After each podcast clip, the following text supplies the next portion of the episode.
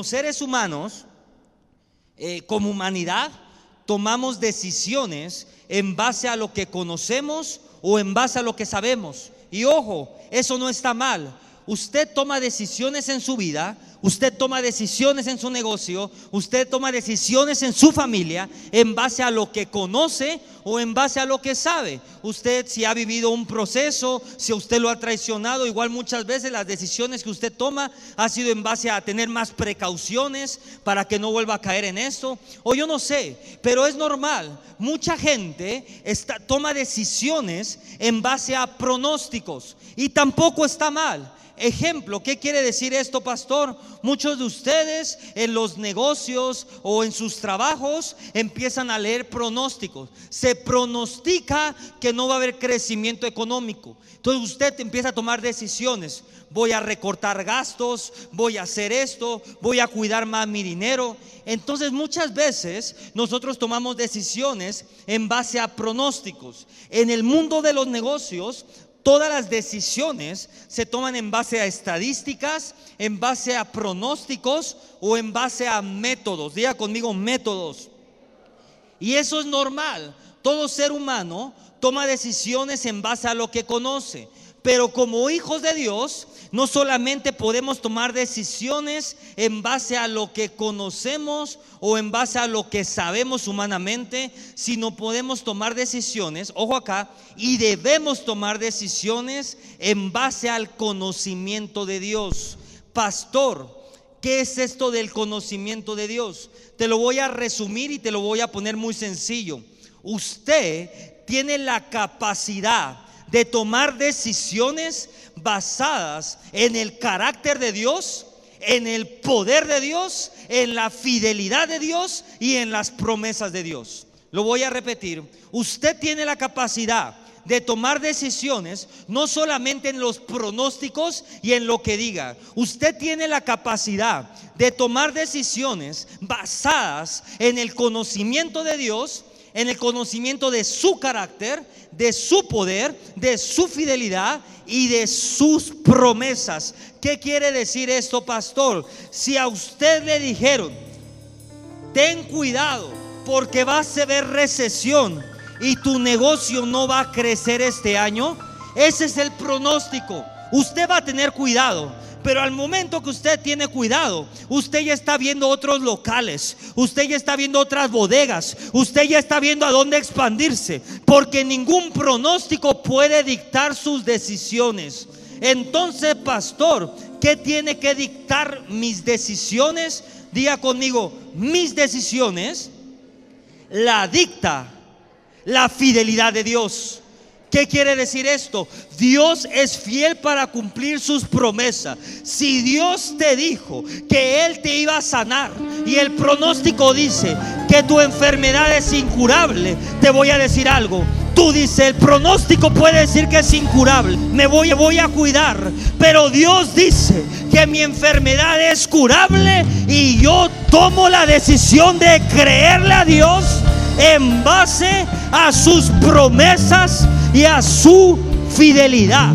Mire esto, cuando usted toma decisiones en base a esta perspectiva, en otra palabra, cuando usted toma decisiones bajo el conocimiento de Dios o bajo la fidelidad de Dios o porque usted sabe que el poder de Dios es absoluto, toda decisión que usted tome va a glorificar a Dios.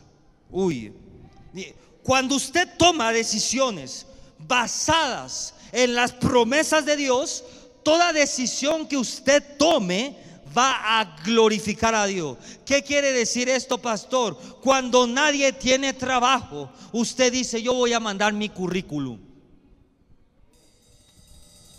Pero ¿para qué lo mandas si nadie está contratando? Yo lo voy a mandar de todos modos y de repente usted tomó una decisión basado en la promesa de Dios. ¿Y sabe cuál es el resultado de eso? Que tarde o temprano, cuando a nadie lo están contratando, a usted le llaman y le dice, hey, el trabajo es tuyo. ¿Por qué?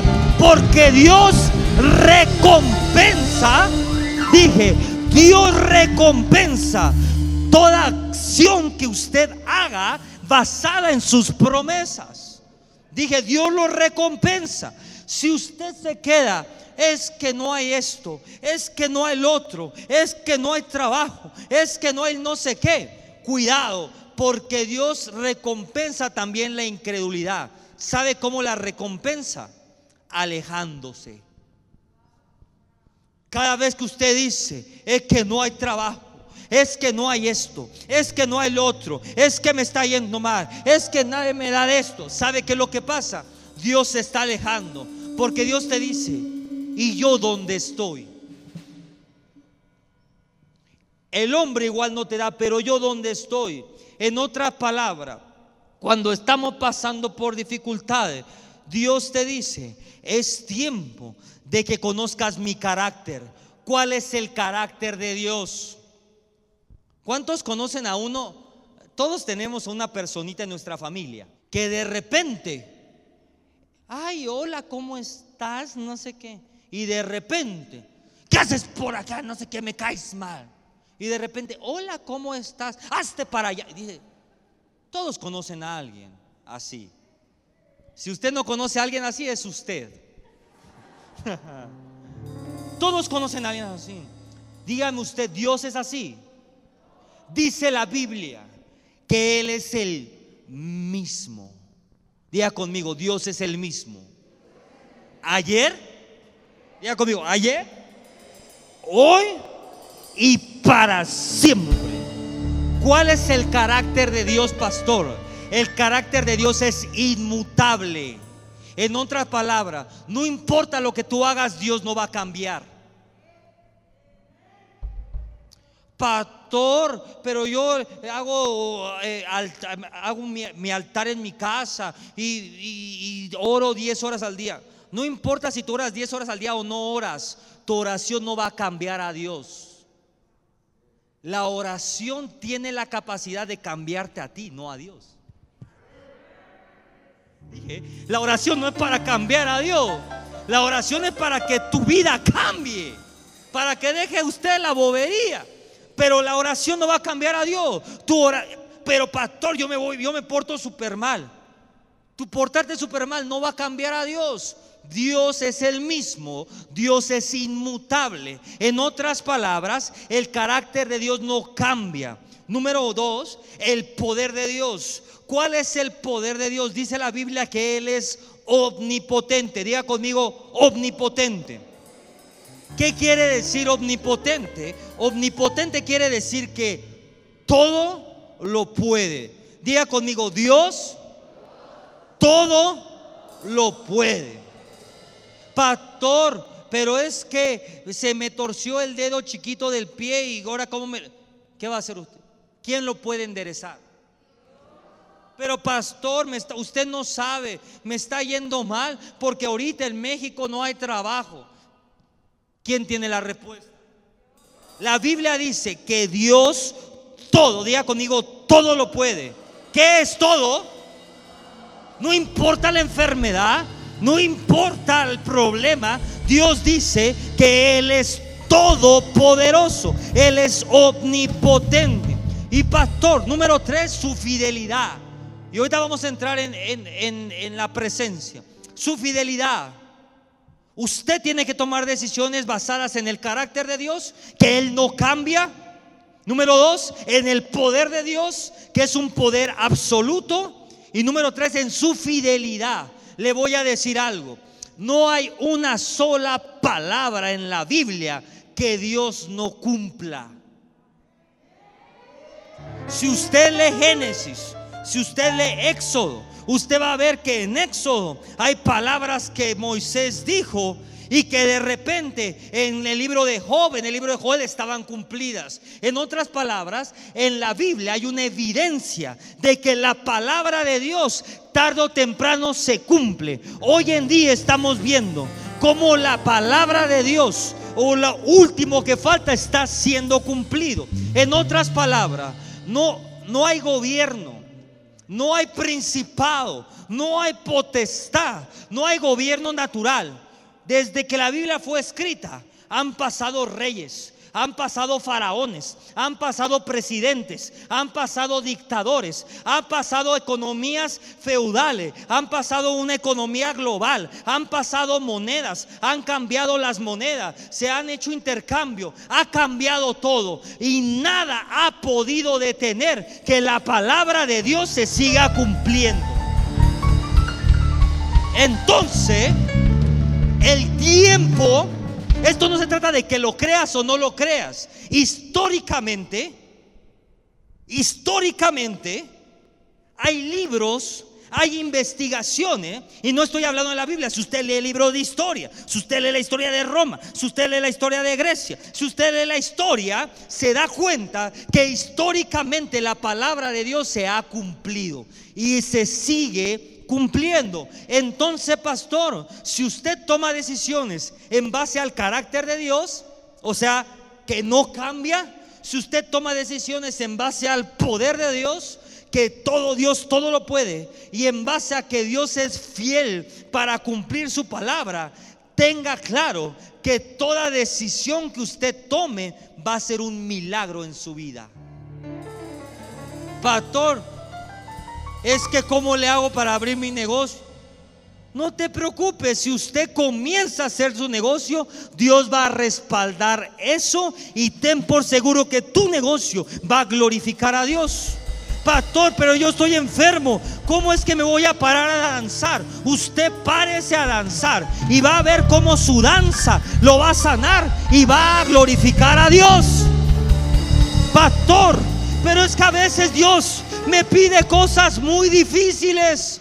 Es que a veces Dios me pide cosas imposibles. Póngale ahí. Si es posible para usted, no viene de Dios. Lo voy a repetir. Si es posible para usted, no viene de Dios. La característica que un plan, la característica que una palabra viene de Dios es que es naturalmente imposible. Pastor, Dios me prometió que iba a salir adelante de este problema. Y te pones a ver, ¿eh, ¿naturalmente es posible salir? No. Si es Dios el que te dijo eso. Dios te dijo, Dios pastores que Dios me dijo que Dios me iba a dar este negocio, esta casa, pero yo la veo como la ves tú. ¿Posible? Yo la veo imposible. Te tengo noticias. Esta palabra sí es de Dios. Pero si me dice, pastor, Dios me dijo que, que me iba a entregar este negocio. ¿Y cómo lo ves tú? No está fácil, pastor. Yo mañana entro ahí. Eso no viene de Dios. La característica de Dios es que todo tiene que estar o todo tiene que ser sobrenatural. Y cuando Dios te da una promesa sobrenatural, quiere decir, póngala ahí, por encima de tu naturaleza, por encima de tus expectativas, por encima de tu conocimiento y por encima de tu entendimiento. Cada vez que Dios te da una promesa a ti, siempre está por encima de tus expectativas o sobre tus expectativas, sobre tu conocimiento y sobre tu entendimiento. En otras palabras, Dios te da una promesa y tú dices, ok, no sé qué hacer con esto. Dios te dice una palabra y tú dices, ok, ¿cómo le hago? Cuando usted viene una palabra en su vida, que es el famoso, ¿cómo le hago? Le voy a decir algo. Es una característica que Dios le dijo eso. ¿Cómo le hago? Éxodo 33, 12. Diga conmigo, ¿cómo le hago? Cuando viene el cómo le hago, es Éxodo 33, 12. Y dijo Moisés a Jehová, mira tú, me dices a mí, saca a este pueblo, y tú no me has declarado a quién enviarás conmigo. Sin embargo, tú dices, yo te he conocido por tu nombre y has hallado también gracia en mis ojos. Dios le pide a Moisés que guía al pueblo por el desierto. Entonces Moisés tenía una misión sumamente importante y no se sentía capaz de llevarla a cabo. Y es por eso que ahí en la Biblia comienza a decirle, está bien Señor, pero ¿quién irá conmigo? En otras palabras, ¿cómo es que voy a poder dirigir este pueblo tan grande? Te lo pongo en español. ¿cómo es que voy a poder eh, llevar a este pueblo tan grande en medio del desierto? Te lo pongo al día de hoy. Pero Señor, ¿cómo es que yo voy a dirigir esta iglesia tan grande? Pero Señor, ¿cómo es que yo voy a dirigir este negocio tan grande? Pero Señor, ¿cómo es que yo voy a sostener esta bendición? Aquí nadie. ¿Cómo es que yo voy a sostener esta bendición tan grande? ¿Cómo es que yo le voy a hacer? ¿Cómo es que yo voy a sacar a mi familia de la idolatría? Pero Señor, ¿Cómo es que yo, que era el que peor me portaba, voy a llevar el poder sobrenatural a la casa de mi madre? ¿Cómo es que yo, Señor, que era el que menos creían en mí, cómo es que yo voy a ser de bendición para mi familia? Pero Dios te dice, tú serás de bendición para tu casa, tú serás de bendición para tus generaciones, tú serás de bendición para tu familia. Pero no, pero ¿cómo le voy a hacer? Moisés le decía, Tú serás de bendición para todo un pueblo, para toda una nación. Tú serás el guía, tú serás el gobernador de esa nación. Y Moisés decía, hey, ¿cómo es que yo le voy a hacer? Cuando viene a tu vida, Él, ¿cómo es que yo le voy a hacer? En ese preciso momento y en ese segundo es una característica que Dios te está hablando. En ese momento yo creo que Moisés se sentía eh, traicionado por su sentimiento, se sentía traicionado por sus emociones. Decía, ¿de quién me agarro? Dios me ha dicho tantas, nos ha dado tantas promesas a la pastora y a mí. ¿Y sabe cuál es la mayor eh, oración que hacemos? Número uno, ¿cómo le vamos a hacer para hacer esto? Y número dos, ¿con quién lo vamos a hacer? Siempre decimos, Señor, pero ¿con quién? Pero tú me estás pidiendo que haga esto, pero ¿cómo lo voy a hacer? Pero ¿con quién lo voy a hacer? Y yo sé que Dios te ha puesto palabras para ti y te ha dicho que tú vas a ser el pilar de tu casa. Dios ha puesto palabras y ha dicho, te voy a hacer tan próspero que a tus bisnietos va a alcanzar esa prosperidad. Dios te ha dicho, te voy a hacer tan sabio que tu familia va a estar siempre guardada. Dios te ha dicho, te voy a usar tanto. Y usted dice, pero ¿cómo? Diga conmigo, pero ¿cómo? Entonces vemos a un Moisés que decía, pero ¿cómo? Pero ¿cómo le voy a hacer? Pero ¿qué voy a hacer? Pero ¿cómo es que yo voy a dirigir a este pueblo? Pero ¿cómo es que yo voy a sacar a este pueblo? Y lo que pasa es esto, póngala ahí. Número uno, Dios demanda fe. Diga conmigo, Dios demanda fe. En otra palabra, todo lo que Dios te pida que no demande fe no viene de Dios. Una de las características de Dios es que todo lo que Dios te pide o todo lo que Dios te dice que hagas demanda fe. En tu fuerza, en tu conocimiento y en tus recursos no lo vas a poder hacer. Porque Dios dice que Él demanda fe y su palabra dice que no es cualquier fe, que es una fe como la de un niño. Uy, papá. Dije que es una fe como la de un niño. En otra palabra, ¿cuál es la fe de niño, pastor? Es una fe sin restricciones. Es una fe con una confianza ciega. Es una fe que usted puede cerrar los ojos y saber que Dios tiene el control de las cosas. Pero pastor, te voy a decir algo. Y te voy a llevar todavía más profundo en esto. Dios no te pide algo que Él no tenga. En otras palabras, y Dios me habló esto y Dios me dijo esto hace 30 minutos. Me dijo así literal, hijo, te voy a decir algo, antes que tú tengas fe en mí, yo tengo fe en ti. Dios te dice este día, y Dios me dio esa palabra en su momento antes que tú creas. Puede ser que usted no crea en Dios, puede ser que usted no cree en nada, pero Dios te dice, aunque tú no creas en mí, yo sí creo en ti.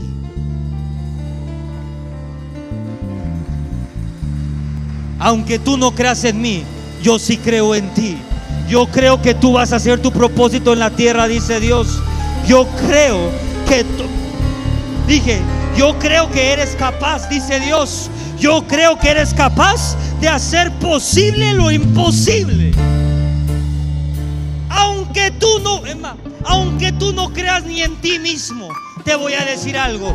Dios cree en ti. Pastor, ¿de qué está hablando? Por eso es que la Biblia dice que Dios es el autor y consumador de la fe. Dios te dice, si tú no crees en mí, no importa, porque yo creo en ti. Si tú no crees en ti mismo, si tú no crees en tus capacidades, no importa, porque yo creo en ti. Y que Dios crea en ti es más que suficiente para salir adelante de todo. Dios demanda fe. Mira Moisés. Moisés le daba 500 pretextos a Dios para no hacer las cosas. Pero como yo, pero es que yo estoy chiquito, pero es que a mí no me van a hacer caso, pero es que a mí me molestan. Y Dios, ¿qué es lo que dijo? Yo creo en ti. Diga conmigo, Dios cree en mí.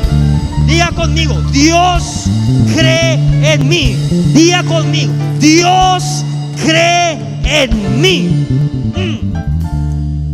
Y te voy a decir algo.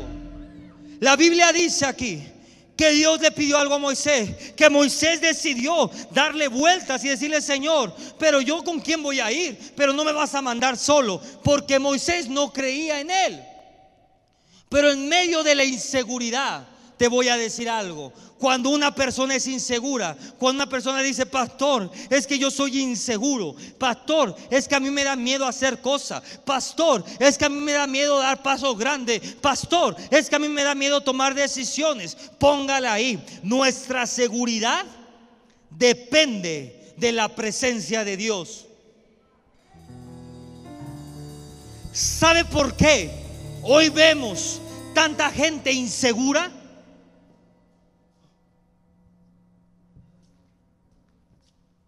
Usted métase a las redes y lo único que va a ver es un montón de redes de gente insegura, de gente queriendo cubrir sus inseguridades con buena foto.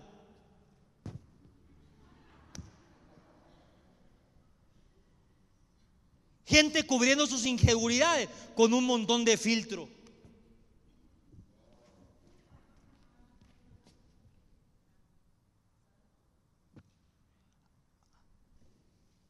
Ya ni se le ve la nariz del filtro. Pero ahí está usted. Acá no usan filtro, acá no usan filtro. Acá usan más filtro. Ya la nariz, ya, se le borró, el filtro ya le borró la, nariz, pero eso sí. Gente cubriendo sus inseguridades de filtro.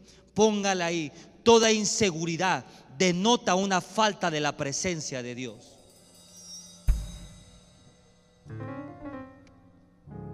Dije, toda inseguridad denota una falta de la presencia de Dios.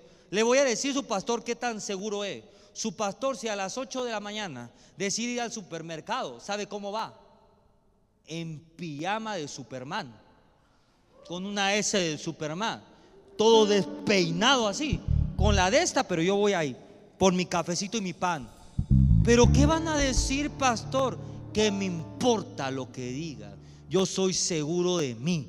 Yo sé lo que cargo, yo sé quién soy, yo sé lo que tengo y no tengo que aparentar nada.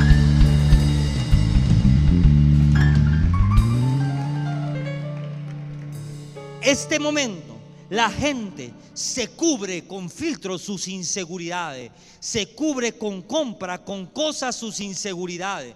Póngala ahí. Nuestra seguridad, diga, nuestra seguridad depende de la presencia de Dios. ¿Y de dónde saca eso, pastor? Éxodo 33, 13 y 14. Mira lo que dice. Ahora pues, ya es otro Moisés. Mira, en el pasado era Moisés diciendo, mira, si tú me dices algo, Señor, ¿a quién enviarás conmigo? Pero ahora es otro Moisés. Y ahora dice, ahora pues, si he hallado gracia en tus ojos, muéstrame el camino para que te conozca y halle gracia y mire que esta gente que es tu pueblo. Mira esto, ya no era Moisés diciéndole, ¿cómo le voy a hacer? Ya no era Moisés diciéndole, ahora yo no puedo hacerlo. Ya no era un Moisés diciendo, es que estoy chiquito. Ya no era un Moisés diciendo, es que soy tartamudo. Ya no era un Moisés diciendo, es que yo no puedo. Ya era un Moisés diciendo, ok, si yo hago gracia delante de tus ojos, muéstrame el camino. Muéstrame qué hay que hacer. Ya era un Moisés seguro. Diga conmigo, yo soy una iglesia segura.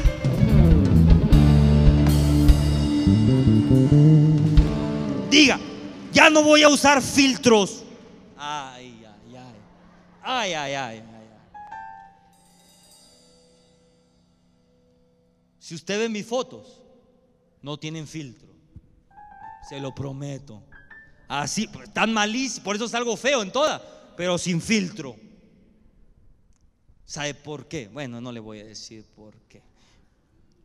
Pero la Biblia dice, mira esto, Moisés ya era otro Moisés.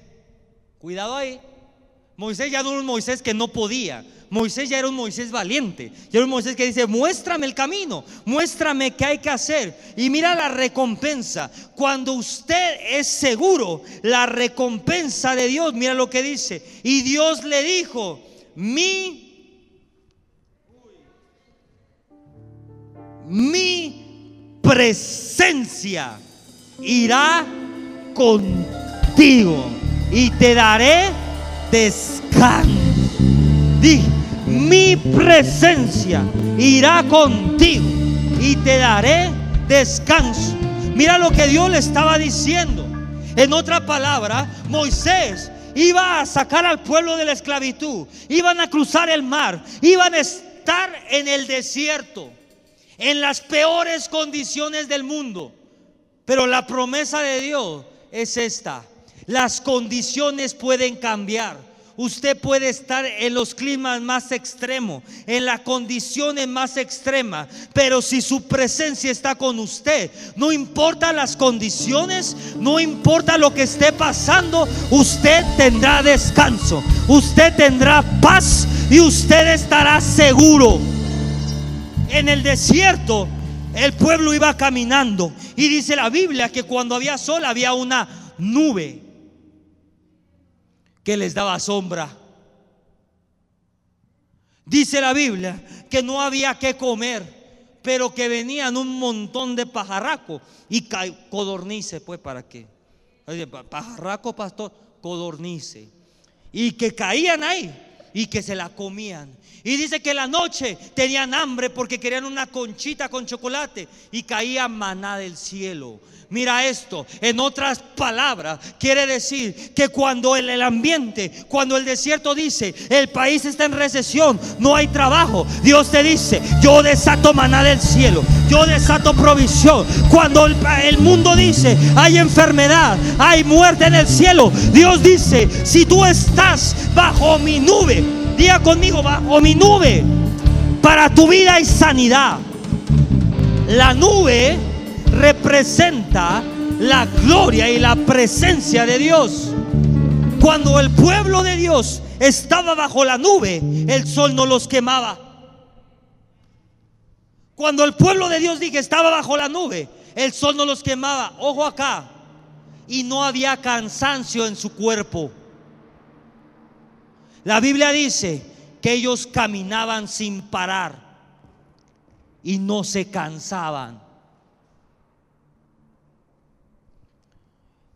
Usted ha visto las noticias tristísimas de la, de la caravana migrante que viene. Les agarró en el sureste 38 grados centígrados. La gente se desmayaba. Dice, dice, dicen que varios niños estaban a punto de morir de la deshidratación. ¿Sabe cuántos grados alcanza el desierto? 50 grados. Y la Biblia no habla de ni un deshidratado. La Biblia no habla que nadie se murió de hambre. Ni un hombre ni una mujer se murió de hambre. ¿Sabe cuánto tiempo dura la caravana migrante en llegar a la frontera? ¿Sabe cuánto tiempo dura? Aproximadamente se tardan de 30 a 40 días en cruzar desde el sur hasta el norte. Entre 30 días más o menos. ¿Sabe cuántos años estuvo el pueblo de Israel en el desierto? 40 años. Y ninguno murió ni de insolación, ninguno murió de hambre y nadie murió de sed. Un ser humano en su fuerza, en 30 días se mueren miles de personas.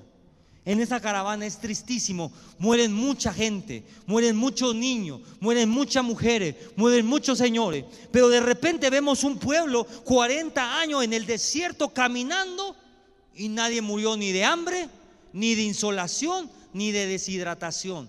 ¿Por qué es eso, pastor? Porque no importa el tamaño de circunstancias que estés pasando, si son las peores circunstancias, el peor clima, la peor sequía, si la presencia de Dios está contigo, ten por seguro que no vas a morir. Ten por seguro que los pies no se van a doblegar. Ten por seguro que las fuerzas no van a faltar. Y ten por seguro que tarde o temprano vas a llegar a la tierra que Dios te prometió.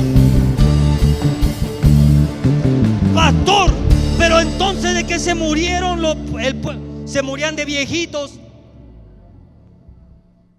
Se morían de viejitos. No se morían de hambre.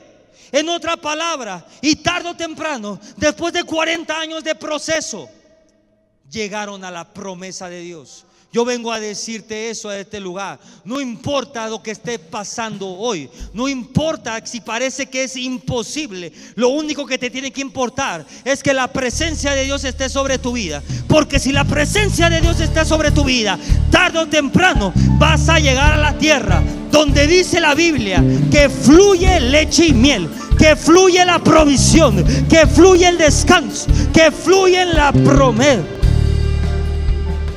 Yo le voy a decir algo horrible. Hay personas en este lugar que le digo, ¿cómo le fue en la pandemia? Pues bien, pastor, porque descansé. ¿Qué es eso? Wow. ¿Sabe por qué puede hacer mucha gente eso? Porque la presencia de Dios está con ellos. Cuando la presencia de Dios está contigo, dice la palabra que hay descanso. Las circunstancias pueden estar horribles, el mundo se puede estar cayendo, pero usted está descansando. ¿Descansando en qué? Descansando en que Dios tiene el control de todo. Pastor. Número dos, póngale. Nuestra seguridad depende de la presencia de Dios.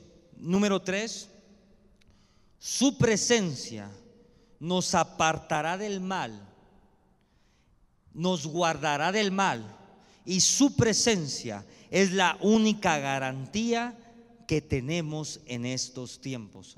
Diga conmigo, la presencia de Dios es mi garantía. Lo voy a repetir. Diga conmigo, la presencia de Dios es mi garantía. Si la presencia de Dios está con usted, todo está garantizado. Si la presencia de Dios está con usted, todo está garantizado. La comida está garantizada. La sombra está garantizada. El techo está garantizado. La salud está garantizada. La provisión está garantizada. Si la presencia de Dios está con usted, todo está garantizado. Éxodo 33, 15 y 16. Mira lo que dice esto. Y Moisés respondió y dijo, Éxodo 33, 15 y 16. Si tu presencia no ha de ir conmigo, no me saques de aquí.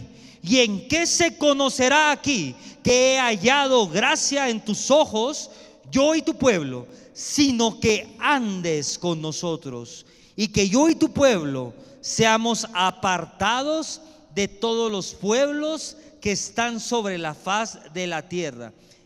Pongan mucha atención en esto.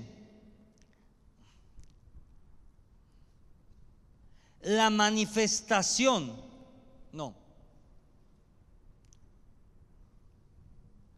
La evidencia de que la gracia de Dios está sobre una persona es que es un portador de la presencia. si una persona no porta la presencia de Dios, no hay gracia. Es por eso que usted de repente ve tanta gente con cosas vacías, con mensaje vacío, mucha paja. Bla, bla, bla, bla, bla. Bla, bla, bla, bla, bla. Bla, bla. Lo marean. Y no hay nada con peso.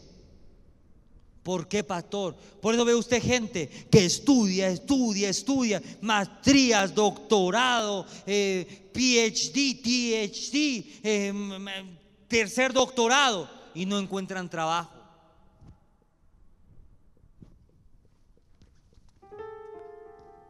Y al pastor, la primaria apenas y terminada. Y lo ven, chambicha, ¿cómo es eso? Le voy a decir cómo es eso. Por la gracia de Dios. Cuando una persona porta la gracia de Dios, usted puede tener licenciatura o no tener licenciatura, pero lo que tiene seguro es que la gracia es la que abre las puertas, es que la gracia es la que trae los clientes, es que la gracia es la que trae los negocios, es que la gracia es la que trae la provisión. Puede tener doctorados, pero si no tiene gracia, las puertas están cerradas. Dije, puede tener doctorados, pero si no hay gracia, las puertas están cerradas. Pero puede ser que no tenga ningún doctorado, pero tiene una gracia de Dios. Y dice, uy, papá, no sé hacer nada, nomás sé hacer taquitos de papa. Y ahí está haciendo taquitos de papa. Pero con la gracia de Dios. Y de repente el del doctorado, el del PhD, no encuentra trabajo y usted con su taquito de papa, la gente formada para bendecirla. ¿Cómo es eso, pastor? Porque la gracia de Dios, la gracia de Dios jala la provisión. Dije, la gracia de Dios jala la provisión. Por eso es que en la presencia de Dios hay todo. Porque si usted porta la presencia de Dios, porta la gracia de Dios. Y si usted porta la gracia de Dios, usted es un atrayente de provisión.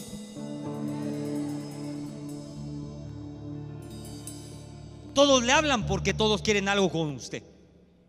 Acá no. Todos le hablan porque todos quieren hacer algo con usted. Porque usted es un atrayente de provisión.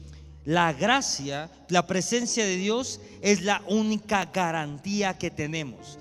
¿Por qué, pastor? Porque si tú cargas la presencia de Dios, tienes la garantía que nada va a faltar en tu casa. Si la presencia de Dios está en tu vida, tienes la garantía que la muerte no va a tocar tu casa. Si la presencia está en tu casa, tienes la garantía que siempre va a haber techo. Si la presencia está en tu casa, tienes la garantía que tu matrimonio siempre va a estar junto, va a estar unido. Si la presencia está en tu casa, tienes la garantía que toda necesidad va a ser suplida. Si no me cree, ¿cuántos de aquí dicen, pastor, en medio de la pandemia no tuve para comer? No tuve para comer. ¿Sabe por qué? Porque si la presencia está con usted, no importa la pandemia, no importa las circunstancias, Dios siempre va a suplir toda necesidad. Pastor, pero yo no tenía trabajo, pero quién sabe cómo le hacía, pero siempre había alimento en mi casa. Pastor, pero yo no tenía un ingreso. ¿Quién sabe cómo le hacía? Pero siempre tuve un techo en la pandemia. Pastor, pero yo no tenía nada. ¿Quién sabe cómo lo hacía? Pero todos mis hijos, que tengo 18 hijos, comimos. ¿Cómo es que cómo le hacía? No es que como le hacía, es que cuando la presencia de Dios está en tu casa, tienes la garantía que nada va a faltar. Mm. Diga conmigo, la presencia de Dios es lo único que nadie me puede quitar. Dije, lo único que como seres humanos no nos pueden robar es la presencia de Dios. A una persona le pueden robar su casa, le pueden robar su coche, le pueden robar su ropa, lo pueden dejar encuerado. Pero lo único que no te pueden robar es la presencia de Dios. Y te voy a decir algo. Y lo único que tú necesitas para que Dios te prospere es su presencia. Te pueden dejar encuerado. Pero tú dices, yo tengo encuerado, pero con la presencia de Dios. Y si tengo la presencia de Dios, esa casa va a volver a ser mía. Eso que me robaron va a volver a ser mío. Eso que me quitaron va a volver a ser mío. Porque si la presencia está conmigo, la presencia es suficiente. Y más que suficiente. Pastor, pero ¿dónde dice eso? Éxodo 33, 17. Voy cerrando. Y Jehová Dios le dijo a Moisés también haré esto que has dicho, por cuanto a gracia has hallado en mis ojos y te he conocido por tu nombre. En otra palabra, si usted tiene la presencia de Dios, si la presencia de Dios va con usted, tenga por seguro que si el enemigo le quiso venir a robar, si el enemigo llegó a su vida y le robó su botella de agua y se la llevó para allá, y ella está en la presencia de Dios, ¿sabe qué dice ella? No me importa, porque en la presencia voy a recibir una botella nueva y más bonita. No me importa, porque en la presencia. Ah, que te, que te llevaste, qué bueno, porque ya está, olía feo. Necesitaba una más bonita. Pero de repente, ahí andaban con su carcachita y se la robaron. Ay, me, todo me robaron, amigo. Pero si usted estaba en la presencia, es porque Dios le iba a dar uno nuevo y más bonito. Porque si se hubiera quedado con la carcachita, seguiría con la carcachita. Seguiría con la carcachita. Pero Dios muchas veces permite cosas lo único que te tienes que entender es que si estás en la presencia, todo lo que sucede en tu vida es porque va en incremento, es porque algo viene mejor, algo viene más grande, un milagro mayor, una bendición mayor, algo más grande tiene que venir porque usted está en la presencia. Mm. Colosenses 2, 13 y 14. Y a vosotros, y a vosotros, estando muerto en pecado y en la incircuncisión de vuestra carne. Mira esto. En otra parte está diciendo, y ustedes que estaban muertos en pecado, Dios les dio vida juntamente con Él, perdonándolos de todo pecado, anulando el acta de decretos que había contra nosotros, que nos era contraria quitándola del medio y clavándola en la cruz y despojándonos, mira, y despojando a los principados, a las potestades, los exhibió públicamente y triunfó sobre ellos. Pongan mucha atención y déjame el versículo ahí. Este es el fundamento. Y yo vengo a decirte esto. Cristo nos dio vida. Cristo perdonó nuestros pecados. Cristo anuló el acta de decretos que había sobre nosotros. Pero ahora, mira esto, y ahora usted tiene sanidad, tiene liberación, tiene prosperidad, tiene bendición. Y sobre todo, mira esto, y sobre todo tiene autoridad. Pero pastor, ¿cómo es que yo hago? Dije, ¿cómo es que yo hago para que la liberación siempre esté conmigo? para que la autoridad siempre esté conmigo, para que la prosperidad siempre esté conmigo, para que la autoridad me acompañe. ¿Cómo es que le hago? Diga conmigo, tengo que estar en la presencia de Dios. Ojo acá. Y la presencia de Dios, diga, y la presencia de Dios tiene que estar en mí.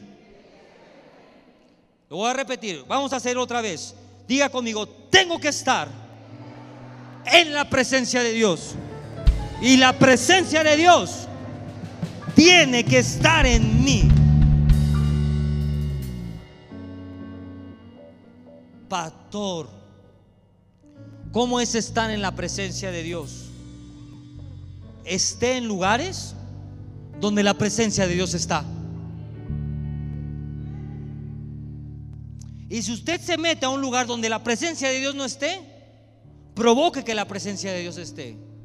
Y si no puede provocar que la presencia de Dios esté, váyase de ahí.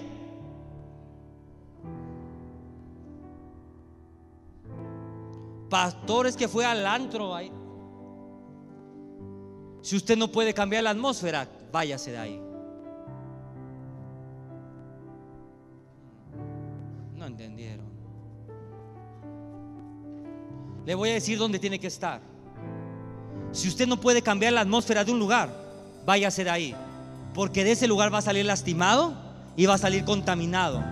Toda atmósfera que usted no pueda cambiar es una atmósfera que lo va a cambiar a usted. Dije, toda atmósfera que usted no pueda cambiar es una atmósfera que lo va a cambiar a usted. Usted va a salir contaminado. Pastor. Ay, que no decimos novia. Mi pareja, como dice mi abuelita. Mi pareja, pastor, no cree en Dios.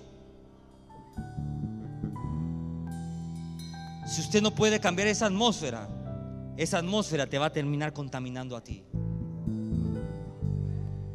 ¿Cómo sé dónde tengo que estar, pastor? Tienes que estar en un lugar donde la presencia de Dios esté. Y le tengo una noticia. Nosotros somos un lugar.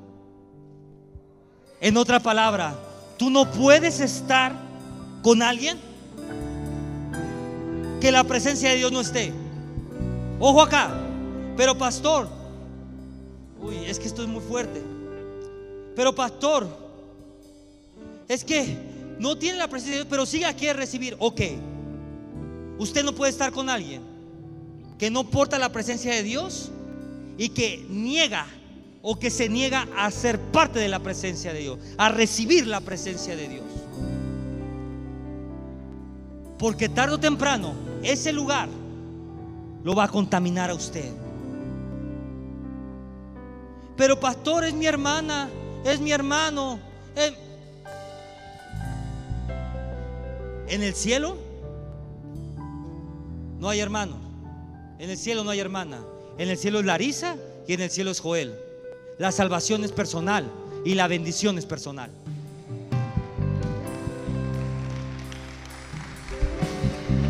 No te contamines. Pastor, entonces, pues ya es mi esposa. ¿Cómo le hago, pastor? ¿Sabe qué tiene que hacer? No la moleste. Y ora, y ora, y ora. Hasta que la presencia de Dios sea tan fuerte en tu vida que cuando llegues ahí no se pueda resistir a lo que cargas.